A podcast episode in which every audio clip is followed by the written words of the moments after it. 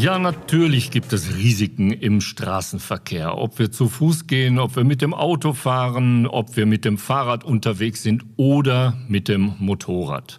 Das Motorradfahren ist auch ein Risiko für sich. Wir haben zum Beispiel keine Knautschzone. Wir wollen über Risiken reden. Wir, das sind Matthias Hasper vom IFZ, der Videoblogger Jens Kuck und ich, mein Name ist Achim Marten. Wir wollen reden über diese Risiken, um den Leuten da draußen, also euch als Zuhörern, die Möglichkeit zu geben, vielleicht unsere Fehler ein bisschen zu reflektieren, darüber nachzudenken. Und wir wollen natürlich auch über vielleicht den einen oder anderen Schreckmoment unsererseits reden und Lösungswege aufzeigen. Also zeigen, wie man das hätte vermeiden können oder wie man gedanklich daran gehen sollte, um sich für die nächste ähnliche Situation zu wappnen. Reden über Risiken, Motorrad aber sicher der Podcast und äh, der Jens guckt mich ganz erwartungsvoll an. Wir, wir sind schon, wieder da. Wir sind wieder da. ähm, du hast gerade erlebt, deine Freundin, äh, wie deine Freundin einen Führerschein gemacht hat und also einen Motorradführerschein gemacht hat und ähm, du hast die ein oder andere Begebenheit auch genau aus dieser Situation, aus diesem Erleben heraus äh, mitbekommen, was also einem Anfänger so passieren kann. Das können wir in Anführungsstrichen alten Hasen ja äh, schon uns schon fast nicht mehr dran erinnern, aber äh, du hast die eine oder andere Situation tatsächlich erlebt. Ja, tatsächlich ist das so. Ich ähm, erlebe jetzt natürlich dem äh, Folge öfter mal Situationen, wo ich mir denke, ja, ja, hätte das sein müssen. Ne? Da hast du zum einen, sag ich mal, die die Situation, wo man sich an die eigene Nase fasst mal und dann die Situation von außen, ob das jetzt ein ähm, übertäntes äh, Kfz ist, was äh, vielleicht eher was unachtsam mit dem äh, Motorradfahrer umgeht, aber ich will es gar nicht eher so auf die anderen schieben, sondern auf so eine Situation als Beispiel jetzt, ne, so meine Freundin vorne weg dahinter der Fahrlehrer mit Motorrad und Warnweste und ich als Schlusslicht und auch noch mit Warnweste und dann ähm, ja so ein riskantes Überholmanöver, so ein Klischee-Manöver, ne? ein bisschen zu laut, ein bisschen zu schnell, ein bisschen zu knapp. Das sind so Situationen, wo ich sage, in dem Augenblick, was wollten die jetzt beweisen? Ne? Das ist irgendwo was, was man sicherlich immer mal wieder erlebt, wo man dann den Kopf schüttelt und sagt, das muss ja nicht sein.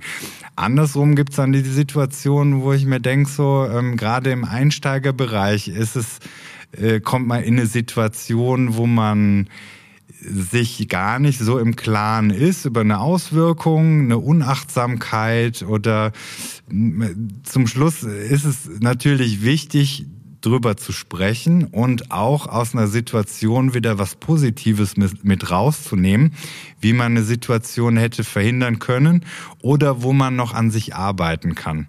Dazu haben wir auch ein Video gedreht aus diesem Anlass. Ne? Das war so eine Situation, ähm, ich sage den Begriff nur Blickführung. Da haben wir ja auch schon Videos drüber gedreht, ähm, über richtiges Kurvenfahren. Das ist so ein Punkt, so diese Unwissenheit, diese Unerfahrenheit, wo du dann eben in eine Situation kommst, ganz typischer Spruch vom Fahrlehrer, guckst du scheiße, fährst du scheiße. Ne?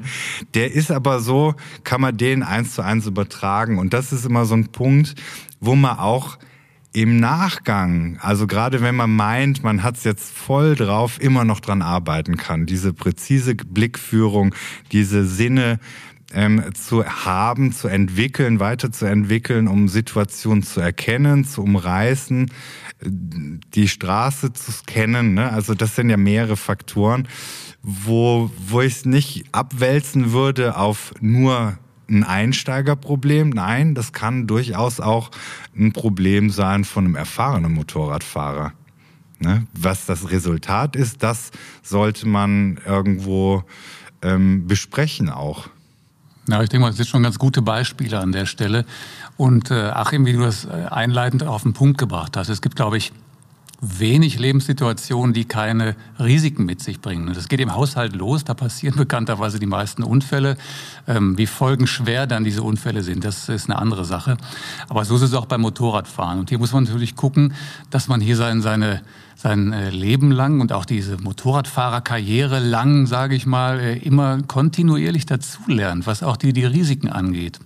Also es gibt im Pkw, beim Lkw-Fahren ähm, gibt es gewisse Risiken. Und so gibt es eben auch die ähm, sogenannten motorradspezifischen Risiken. Und die sind ja auch bekannt, die meisten dessen. Und ähm, die werden auch in der Fahrschule natürlich als Grundstein mitgegeben.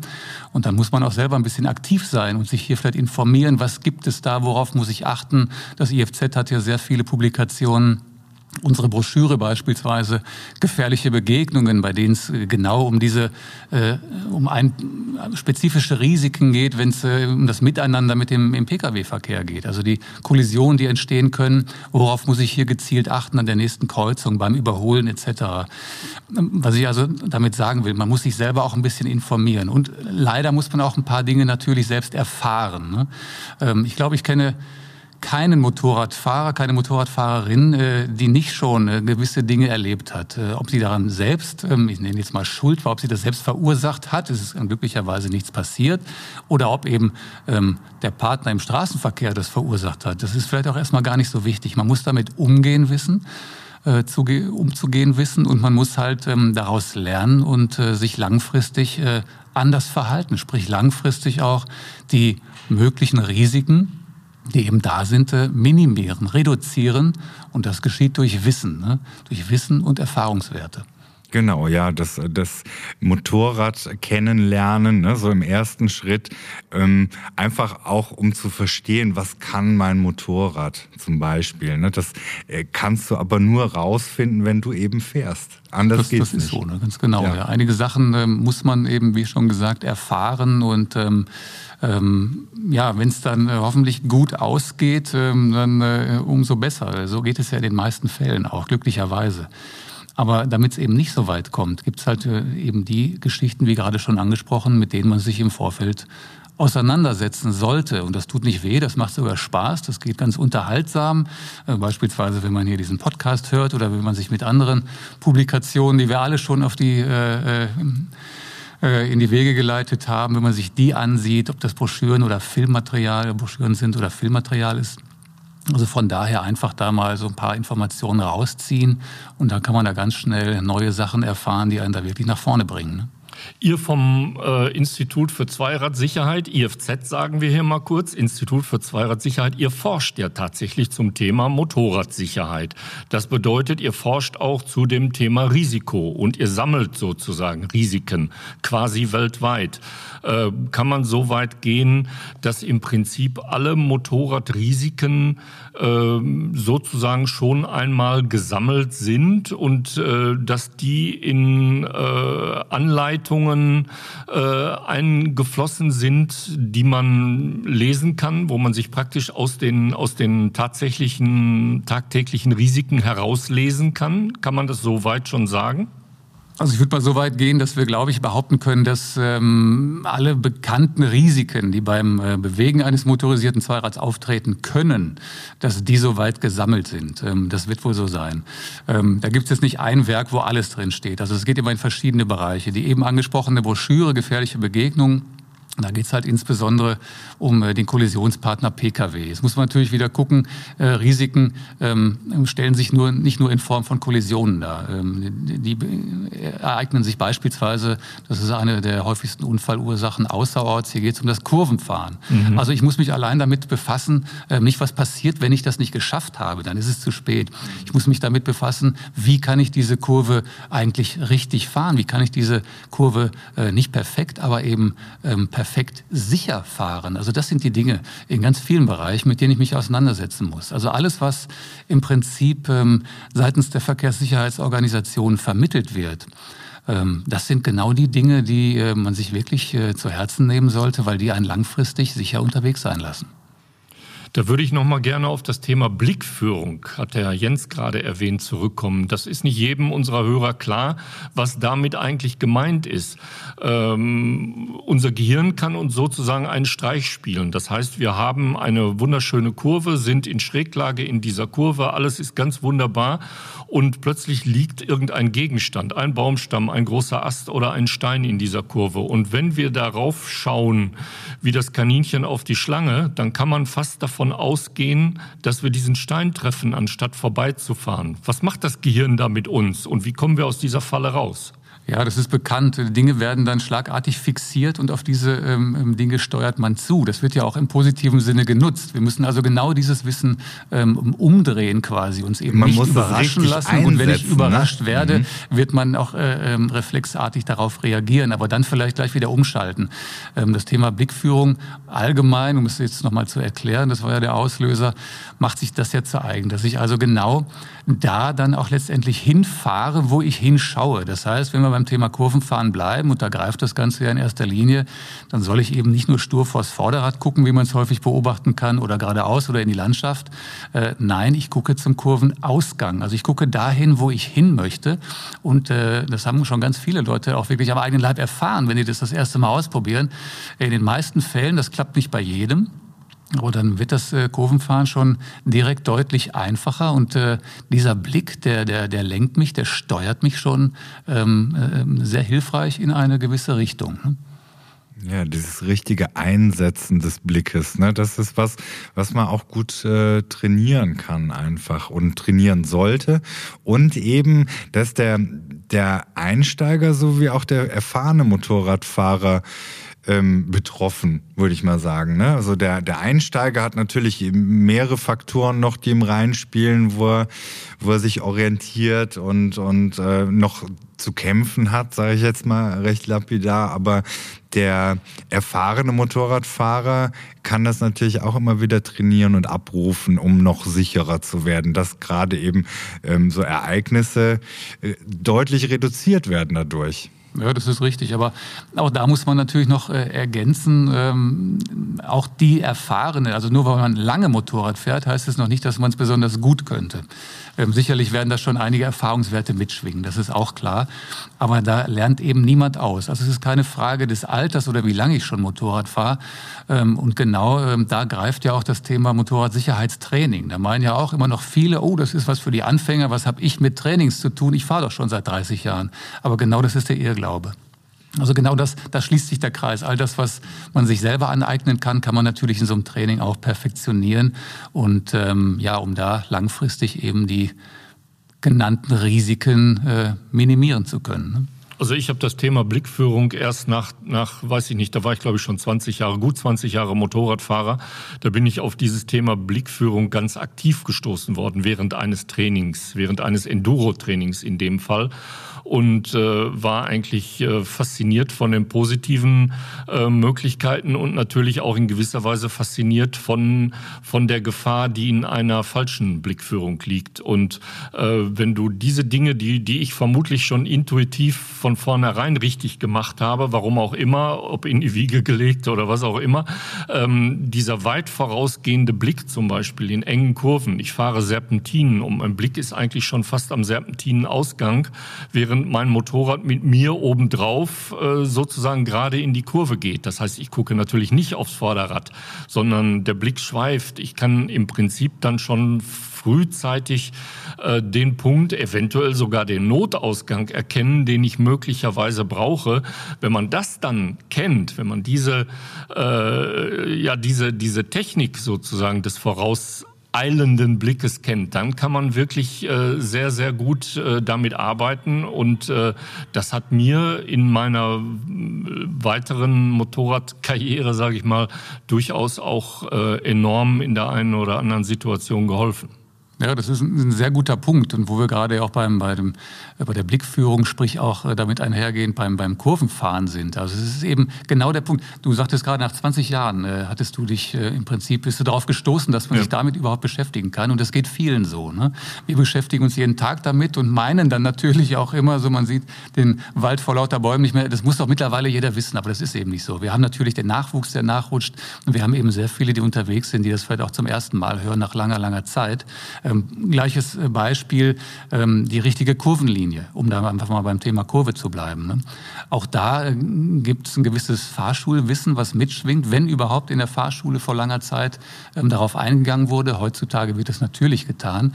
Und ähm, deshalb beobachtet man auch immer noch zahlreiche Motorradfahrer, die die Kurve, ja, ich sag mal, schneiden. Das heißt nicht, dass sie auf der Gegenspur spazieren fahren. Nein, sie bleiben innerhalb ihrer Fahrspur, kommen aber der ähm, Kurvenmitte, sprich der Gegenspur, sehr nahe. Und äh, ähm, man läuft natürlich der Gefahr auf, mit dem Oberkörper schnell in den Gegenverkehr zu geraten, was ja auch immer wieder leider passiert. Also hier die richtige Kurvenlinie, das sogenannte Hinterschneiden. Wir bleiben lange außen, lenken spät ein, setzen spät den Scheitelpunkt und bleiben damit äh, in einer sicheren Linie. Das muss man sich manchmal auch erst, äh, ähm, das dauert eine Weile, bis man sich sowas angewöhnt. Man muss da seine Routinen verändern und auch ein bisschen umlernen.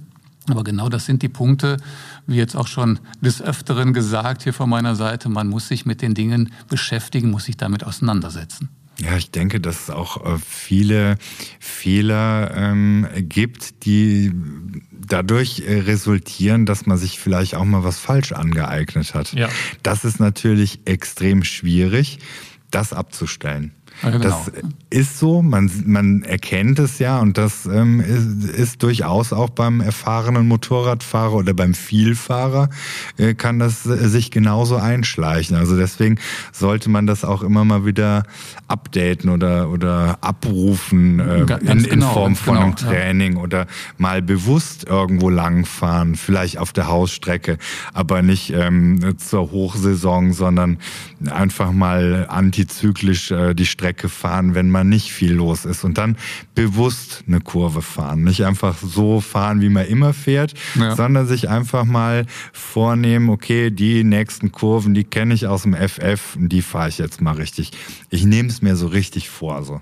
Aber das ist ja ähm, ein ganz wichtiger Punkt. Ich meine, wir sind da, glaube ich, alle, nicht alle, äh, mal mehr, mal weniger, sage ich mal ganz vorsichtig. Aber äh, man bewegt sich vielleicht ungern aus seiner Komfortzone heraus. Jetzt gibt es natürlich ähm, die Haltung, ich fahre jetzt seit 20 Jahren so, es ist immer gut gegangen. Was wollt ihr eigentlich? Ne? Aber es muss eben morgen nicht mehr gut gehen. Ne? Also vielleicht hat man bis dato auch immer nur sehr viel Glück gehabt. Also von daher ähm, da ruhig mal umdenken. Also das wäre so der Tipp, den ich jetzt hier auch auch, wenn auch zum wiederholten Male mit auf den Weg geben möchte. Also da einfach mal aktiv werden und einfach mal umdenken, sich den aktuellsten Erkenntnissen annehmen. Also ich habe meine eigene Einstellung von der Ideallinie, die ich bis zu diesem Zeitpunkt hatte, also von der Ideallinie, sage ich jetzt mal auf der Landstraße oder auf der Bundesstraße, ähm, überdacht, nachdem ich diese Idee des Kurvenhinterschneidens zum ersten Mal gehört habe. Ich habe mir das beim IFZ tatsächlich angeschaut. Was meinen die damit? Was machen die? Wie geht das? Kann man ja alles toll auf eurer ifz.de sehen und habe dann angefangen, diese, dieses Kurvenhinterschneiden ganz aktiv zu fahren. Es ist bewusst zu fahren. Bewusst dann. zu mhm. fahren, mhm. bewusst zu fahren und ja, es auch geübt, mal umdenken. Tatsächlich. Ja. Es ist tatsächlich eine andere und es ist natürlich eine viel sicherere Form äh, des Idealliniefahrens. Es gibt dir mehr Sicherheit, weil du einfach eine, eine größere Chance hast, in eine möglicherweise auch uneinsichtige oder unübersichtliche Kurve hineinzublicken. Du bleibst einfach lange, länger außen und hast eine größere Chance, äh, zu reagieren, kannst aber ähnlich dynamisch fahren. Also es gibt ja durchaus hier auf Landstraßen im Bergischen Land oder im Sauerland, da gibt es Straßen, da darf ich 100 fahren und da bin ich in den Kurvenkombinationen auch schon verdammt äh, flott mit unterwegs. Und da sollte man genau wissen, was man tut. Man fährt völlig legal, aber man sollte genau wissen, was man in diesen Kurven tut. Und da muss ich sagen, Chapeau, das Kurvenhinterschneiden ist ein, ist ein absolut toller Ansatz, den ich für mich verinnerlicht habe. Ja, das ist. Ja, du, äh, du hast es jetzt nochmal auf den Punkt gebracht. Ähm, das ist immer die spannende Frage, warum sollte ich das denn machen? Und du hast die Vorteile schon benannt. Also ich kann die Kurve wesentlich früher, äh, die Kurve einsehen, sehe also schon, was äh, auf mich zukommt oder wie der weitere Kurvenverlauf sich entwickelt. Und ich lande am Ende der Kurve also nicht unbedingt im Gegenverkehr, sondern auf der sicheren Seite. Also wie gesagt, wer da Interesse hat, kann sich, wir haben ein sehr ähm, interessantes Video, sehr anschauliches Video vorbereitet, läuft auch über IFZ-Seite, über über YouTube kann man sich gerne natürlich mal ansehen. Ne? Ja, ja, das ist halt so, das, das Kurvenfahren ist das eine Thema, aber dann gibt's natürlich auch ein Risiko auf der Geraden. Da muss man sich auch mal an die eigene Nase packen. Ne? Und ähm, ich würde mich jetzt als erfahrenen Motorradfahrer bezeichnen, aber man ertappt sich dann äh, beim Konfigurieren, beim Einstellen und schwuppsdiwupps ist man auf dem Seitenstreifen. Und das sind diese Erlebnisse, wo man sagt, okay, ich muss mit dieser Situation umgehen und aus so einer Situation lernen, weil alles, was man einstellen kann, erledigt man vorher. Ne? Das sind so die Kleinigkeiten vielleicht auch, die letztendlich einem das Leben leichter machen. Naja, Stichwort Ablenkung. Ne? Ein sehr gutes Stichwort. Vielleicht muss, ist da weniger mehr, dass man wirklich unterwegs auf Dinge verzichtet. Ich glaube, der Ablenkungsfaktor auf dem Motor, der ist natürlich bei weitem nicht so groß wie ähm, vielleicht im Vergleich zum Pkw. Da, da sitze ich entspannter, da habe ich noch mehr Möglichkeiten, aktiv zu werden, was man auch nicht sollte natürlich. Auf dem Motorrad ist es wesentlich eingeschränkter. Aber es muss ja nicht nur das Beschäftigen mit was sein. Es kann eine mentale Ablenkung sein. Das kann auch was Hilfreiches sein. Sonst, äh, man propagiert ja möglichst häufig auch in den Rückspiegel zu schauen, den rückwärtigen Verkehr zu beobachten. Just diese Sekunde oder wenn ich einmal zu lang oder zu oft geguckt habe, äh, kann das Verkehrsgeschehen vor mir schon wieder ganz anders wirken lassen, wenn ich nach vorne gucke. Also das Stichwort Ablenkung ist ein sehr wichtiges. Was natürlich eine gute Hilfe ist, ähm, Abstand zu halten. Also je mehr Abstand ich habe, desto mehr Zeit habe ich, reagieren zu können, desto mehr Zeit habe ich, bremsen zu können. Und das ist ein ganz wichtiger Punkt an der Stelle. Also Abstand ähm, ist so eigentlich das eines der, der großen Dinge, mit denen ich sehr viel bewirken kann. Also wir Motorradfahrer meckern zu Recht über Autofahrer, die zum Beispiel ein Handy in der Hand haben. Davon abgesehen, dass es sowieso verboten ist, passiert aber häufig. Ist ja du, du kriegst es ja als Motorradfahrer auch noch eben, mit. Du, ne? du fährst ja, neben das Auto hin guckst, und denkst ja, jo. Du komfortabel da rein und siehst, mit was sie beschäftigt sind. Und selbst wenn du beim Überholvorgang bist, siehst du auch bei höheren Geschwindigkeiten durchaus schon mal, dass da jemand mit seinem Handy hantiert und wahrhaftig nicht wirklich weiß, was um ihn herum passiert. Ähm, auf der anderen anderen Seite, um mir und uns jetzt vielleicht mal an die eigene Nase zu fassen, wer während der Fahrt schon mal sein, äh, seine Navigation programmiert hat, ähm, sollte da vielleicht auf den Autofahrer nicht so sehr runterschauen, sondern sich mal überlegen, ob man nicht diese eine Minute oder von mir aus auch fünf oder zehn Minuten immer hat, um mal stehen zu bleiben ähm, und die, die, die nächsten Navigationsziele einfach an, an irgendeiner Bushaltestelle oder an irgendeinem Parkplatz einzugeben und äh, die Digitalisierung auch im Motorradcockpit nimmt zu. Es lässt sich inzwischen einiges in, durch, durch, durch die Menüs scrollen. All das sollte natürlich auch äh, außerhalb äh, des, des Straßenverkehrs laufen. Und man hat ja eigentlich als Motorradfahrer, denke ich mal, immer äh, ein paar Minuten über, um, um, sich, äh, um sich damit zu äh, befassen. Ähm, gehen wir mal von den Ablenkungen ab und vielleicht hin zur Konzentration, ähm, zu diesen gefährlichen Begegnungen. Auch da gibt es ja Beispiele, wo man sich hinterher äh, vielleicht mal überlegen sollte, wäre das nicht anders gegangen? Also zum Beispiel auf gerader Straße. Ich äh, neige heute dazu, Beispiele aus meinem kleinen Motorrad zu erzählen. Ich fahre also auf einer Landstraße, 70 sind erlaubt, hinter einem äh, Paketauslieferungsfahrzeug, es war ein weißer Sprinter, hinterher, konnte nicht überholen, es war auch Überholverbot. Und der biegt vor mir rechts ab, blinkt alles korrekt und ich weiß genau hinter diesem Straßeneinschnitt, in dem das er in den er abgebogen ist, ist dann 100 erlaubt. Das heißt, ich war jetzt auch schon hatte die Hand schon sozusagen an dem am Du warst bereit und ich war bereit. Ich war bereit. Er biegt ab und leider stand äh, aus der, in der Einmündung ein Fahrzeug, das ebenfalls abbiegen wollte, und zwar in unsere Richtung. Der konnte mich nicht sehen, weil ich komplett von dem Sprinter abgeschottet war. Und dieser Pkw-Fahrer gibt in dem Moment, in dem er wirklich sieht, der Sprinter äh, biegt sicher in seine Straße ab, gibt er auch Gas. Und ich wäre ungefähr mit 70 eingeschlagen, wenn dieser Pkw-Fahrer nicht äußerst aufmerksam gewesen wäre, hat mich im letzten Moment gesehen, hat eine Vollbremsung hingelegt und ich bin vor seiner vor seiner Kühlerhaube sozusagen vorbeigehuscht. Ich hatte noch das Gefühl, irgendwie die Stoßstange am Fuß zu spüren. Also ich habe ihn natürlich nicht berührt. Ähm, bin weitergefahren, habe versucht, mich zu bedanken. Ich weiß bis heute nicht, ob er das noch gesehen hat. Ähm, und vielleicht hört das jetzt. Vielleicht hört das jetzt. Dann nochmal schönen Dank. Äh, es war im Bergischen Land äh, auf der Altenberger Domstraße. Ähm, das war also eine Situation, ich war jetzt gar nicht so geschockt, dass ich davon anhalt, deshalb anhalten musste, aber ich habe tatsächlich einfach mal angehalten, um das mal zu reflektieren. Ja. Vor allen Dingen kannte ich eine solche hoch, ne? Situation ne? ja. aus einer eurer Broschüren, ja. aus einer der Broschüren vom IFZ und habe mich hinterher gefragt, du Dussel, du fährst jetzt schon so ewig lange Motorrad. Du hast solche Situationen, die bist du schon gedanklich durchgegangen. Mhm. Die musst du schon hundertmal erkannt haben und plötzlich fährst du, schrappst du ganz nah an einem, an einem, an einem schweren äh, Unfall vorbei und sowas passiert dir heute noch.